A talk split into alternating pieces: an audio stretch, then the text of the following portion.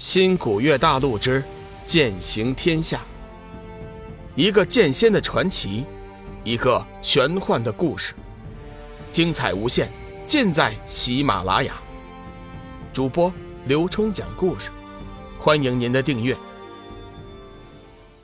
第二百五十五集，神秘高手。龙宇转过头，露出一个苦涩的笑容。呵呵呵。还好吧，只是魔煞再次占据了我的金身。不过我知道，我的意识并没有被控制，我还是原来的我，只是力量强大了许多。事实上就是这样的。龙宇此时除了心中有一丝淡淡的杀意之外，一切都是清醒的，并没有成为杀人不眨眼的魔头。停了一下，龙宇说道：“黄金师尊。”你先退后一步，让我杀了这个人。我感觉我体内的血液快要觉醒了。黄极真君点了点头，随后便飞身退开。他知道，以龙宇如今的功力，想要击杀两人确实不是什么大话。索命菩萨焦急的一遍又一遍的看着幽梦，希望他能早点苏醒。龙宇离开前的话似乎有些奇怪，虽然索命菩萨。现在还不能肯定究竟是怎么回事，但是有一点能肯定，那就是幽梦再不苏醒的话，就可能再也见不到龙宇了。如果真的是这样，幽梦即便是活了过来，这一生也不会开心的。幽梦在生死丹的药效下，已经渐渐苏醒了过来，可惜却一动也不能动，因为生死丹中蕴含的生命之气。正在帮他改造身体。龙宇一直都觉得自己愧对幽梦，所以在炼制生死丹的时候狠下了一番功夫。后来生死丹炼成，实际上已经脱离了生死丹的范畴。它不但能使幽梦的生命星河恢复，而且还能进一步的帮他改造体内的筋脉。而且生死丹在度过丹劫之后，其中还吸收了天劫的力量。所以龙宇说，这颗生死丹可能会为幽梦带来意想不到的好处。突然，索命菩萨发现昏睡中的幽梦头顶发出闪闪光辉，丹田之处似乎衍生出了一股强大的力量。元神凝练。索命菩萨见多识广，很快就明白了幽梦身体的古怪。照这个情景来看，幽梦分明是在凝练元神。索命菩萨虽然搞清楚了是怎么回事，但是心里却是紧张万分。幽梦的修为他是知道的，虽然小梦儿自小资质上乘，但是也没到了能凝练元神的境界。莫非这是龙宇所说的意想不到的好处？带着满脸的疑问，索命菩萨紧紧注视着幽梦，以防发生什么不妙的状况。事实上，幽梦此时确实是在生死丹吸收的仙灵之气和生命之气的双重作用下凝练元神。照现在的情况来看，等到结束的时候，幽梦的身体强韧程度足足可以和散仙甚至是仙人相媲美。幽梦的元神本来就不是修炼的，而是由仙灵之气和生命灵气强行组合而成的，此时显得极为虚弱。需要大量的元气进补才能凝练。先前他体内剩余的仙灵之气和生命灵气已经无法满足他的需求了。如此一来，元神就把目标转向了幽梦修炼的真元。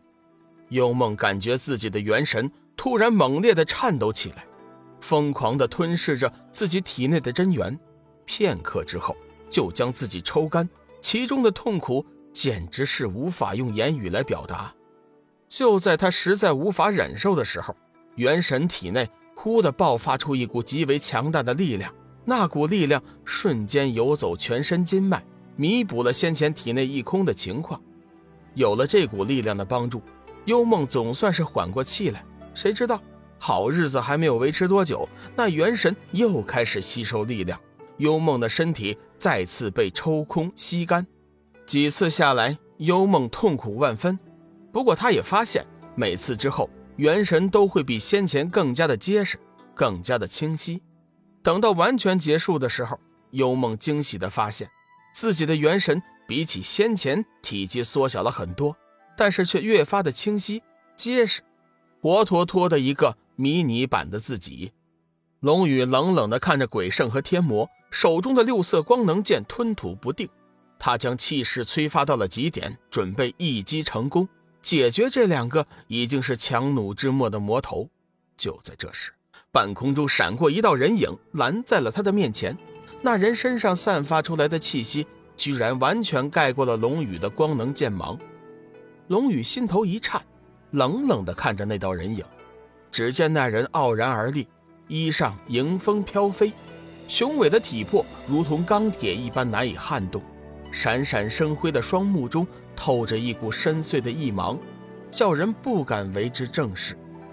那人环视一周之后，最终将目光落在了黄极真君身上，微微一笑：“哈哈哈哈哈，真君，别来无恙啊！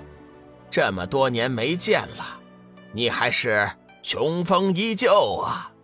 黄极真君仔细打量了那人一眼，眸子之中猛地射出一道金光，瞬间想起了此人的身份。是你？你怎么会到修真界？那人并不理会黄极真君的惊讶，始终保持着微笑。哈哈哈哈我自然是奉了上面的命令下来的，要不然谁敢私自下来？黄极真君看了一眼龙宇，表情似乎有点紧张。你不是专门找我叙旧的吧？当然不是啊！我都已经说了，我是带着命令下来的。再说了，我们之间已经不算是朋友了吧？对了，这位应该就是玉皇的徒弟龙宇了吧？嗯，天资不错。可惜呀，已经成就了魔身，要不然斩日交给他，倒也不错。可惜啦，可惜呀！那人一连叫了几个可惜，嘴角闪过一道意味深长的笑容。黄极真君生怕那人对龙宇不利，急忙闪身挡在了龙宇面前，冷冷地看着那人：“小雨，如今……”你也是我的徒弟，如果他想对你不利，先过了我这一关再说。哈哈哈哈哈！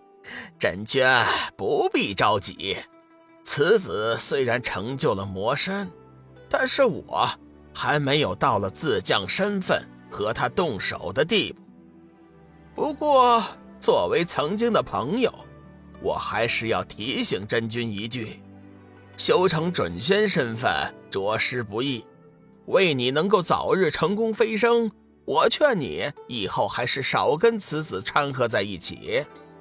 黄极真君并没有回答他的话，而是突然想起了另外一个问题：你拿走了斩日仙剑？那人也不隐瞒，微微一笑：“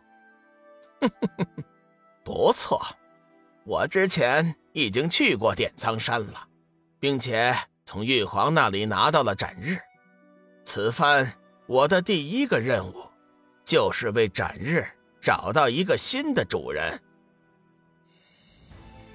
本集已播讲完毕，感谢您的收听。